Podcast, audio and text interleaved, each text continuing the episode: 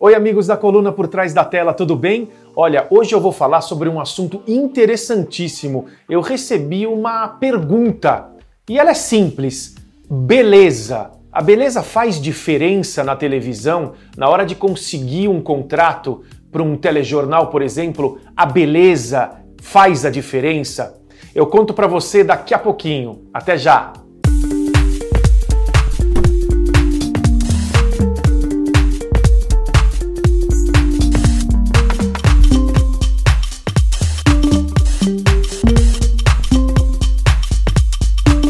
Bem? Olha, hoje eu recebi uma pergunta é, sobre beleza. A beleza, ela faz diferença na televisão?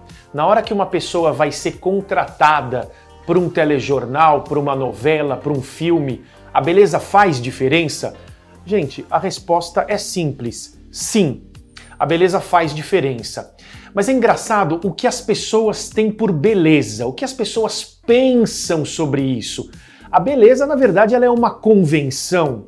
Então, se você pega da, em uma época antiga, uh, uma pessoa com acima do peso, considerada acima do peso hoje, era mais bonita. Uma pessoa queimada de sol uh, não era considerada uma pessoa bonita. A pessoa bonita era aquela com a pele branquinha, que mostrava a nobreza, né? Ela não precisava trabalhar. E essas convenções vão mudando.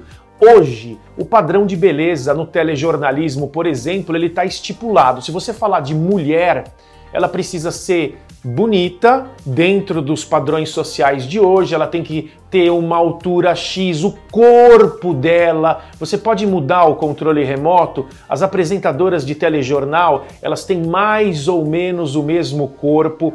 Então convencionou-se no caso do telejornal ter uma mulher que ela pode ter o cabelo é, preto, o cabelo marrom, ela pode ser loira, ela pode ter o olho claro, mas assim, é, aquela, aquele padrão de beleza mais parecido com uma modelo faz a diferença. Olha, gente, hoje eu vou falar só de telejornal, tá bom? Uh, um dia eu falo sobre cinema também, uh, as, as protagonistas elas elas precisam ser bonitas, enfim. Eu, eu falo sobre essa questão em outro programa também falo sobre internet. Hoje vamos falar sobre telejornal, tá? Então, se você mudar o controle remoto, você vai ver é, apresentadoras lindíssimas.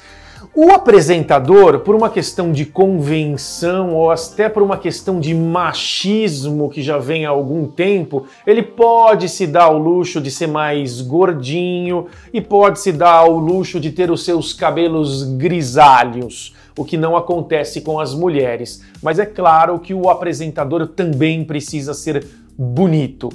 Agora tem a outra questão beleza. Sabe aquela frase beleza não se põe à mesa? A pessoa pode até conseguir o contrato num jornal porque ela é bonita, mas se ela não tiver conteúdo, ela não continua. Não adianta uma pessoa conseguir ela falar bem, ela ter uma voz bonita, ela ser bonita, mas não ter conteúdo, não estudar, não se preparar, não ler. Se ela não tiver conteúdo, ela vai durar pouco na televisão. Quem tem conteúdo já tem que lutar para se manter na televisão. Imagina uma pessoa que não se prepara. Então também fica a lição. Ah, aquele profissional que acha que se malhar todo dia, for na academia, ter a pele bonita, é, vai conseguir um lugar na televisão, sim, tem chance, é um diferencial. Mas se não tiver conteúdo, não fica. Como diria Ricardo Boechat, o jornalismo passa um pente fino e só ficam realmente as pessoas focadas que estudam e que se preparam para esse tipo de profissão e principalmente que têm amor por esse tipo de profissão. Eu falei um pouquinho sobre beleza hoje na coluna por trás da tela aqui do Observatório da Televisão. Eu volto a falar sobre esse assunto e outros que eu já desenvolvi anteriormente, tá bom?